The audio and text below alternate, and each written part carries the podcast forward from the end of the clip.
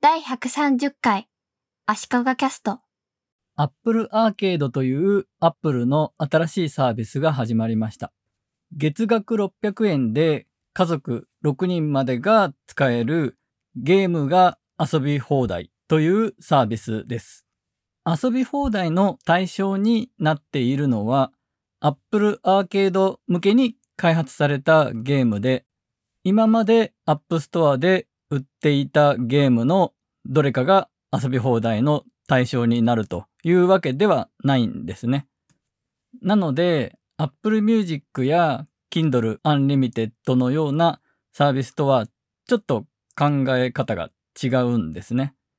Apple Music の場合は曲、音楽というものはもともとあって CD でも売ってるし他の音楽配信でも売っているし iTunes で売っているものがあってその中の一部のものが Apple Music 対象になっていて月額いくらか払ったら聴き放題で聴けると。同じ楽曲を買うこともできれば聴き放題で聴くこともできる。そしてそもそも Apple Music、iTunes だけに配信されているものではないというのがほとんどなんですが、Apple Arcade の場合は完全に Apple Arcade 向けに作られているゲームで App Store で単体で買うこともできないし、他のプラットフォームでは遊ぶことができないオリジナルのゲームに基本的にはなっています。一部他のゲーム機用に作られていたタイトルが Apple Arcade 用になったものもあるらしいです。Netflix とか映像系のサービスはオリジナル作品にすごく力を入れてきていますが、オリジナル作品しかないというのが Apple Arcade の特徴なんですね。そしてゲームの開発費も Apple が提供しているらしくて、Apple がゲーム制作会社や開発者に Apple Arcade 向けにゲームを作ってくださいと言って開発費を出して作ってもらっているというやり方らしいので、これまで iPhone 向けに開発されてきたゲームとは、ゲームの開発元のお金の入り方も違ってるわけですね。ゲームの遊ばれた回数とか、遊ばれた時間とかによって、プラスのお金が入るのかどうかっていうのはちょっとわからないんですけども、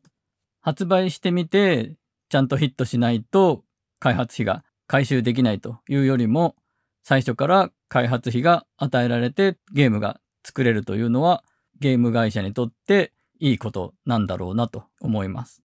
なので、Apple Arcade のゲームはゲーム内に広告が表示されたりもしませんし、追加のアイテムに課金があったりとか、そういうのも一切ないので、個人的にはすごく好ましいと思っています。Apple Arcade のゲームは iPhone、iPad、Mac、Apple TV で同じゲームが遊べて、外出先で iPhone で遊んでいた続きを家の Mac でプレイするといったこともできるらしいです。今は iPhone でしか Apple Arcade は遊べない状態で、次 iPad が OS がアップデートするので、そのタイミングで iPad でも遊べるようになるんだと思います。その後、順次 OS がアップデートするタイミングで Mac、Apple TV でも遊べるようになるのでしょう。私がちょっと Apple Arcade のゲームをやってみての感想なんですけども、画面が横位置でのゲームが結構多いなと。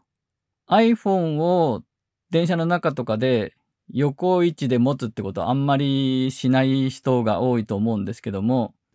Apple Arcade のゲームは横位置のものが多くて、考えてみたら Apple TV、Mac にも対応してくるので、横位置の方がいいのかなというのもあるかもしれないんですが、横位置で iPhone を持って、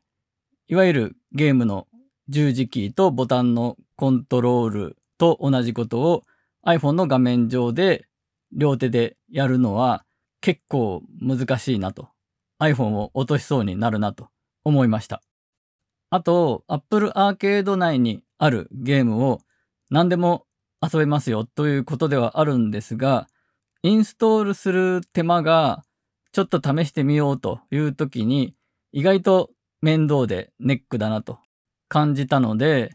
例えば自分の好きなジャンルとか好きな開発会社のゲームは新しいのが出たら全部自動でダウンロードしといてくれるみたいな機能があるといいのかなとも思いました。ということで Apple Arcade とはどういうものなのかという説明とちょっとした私の感想でした。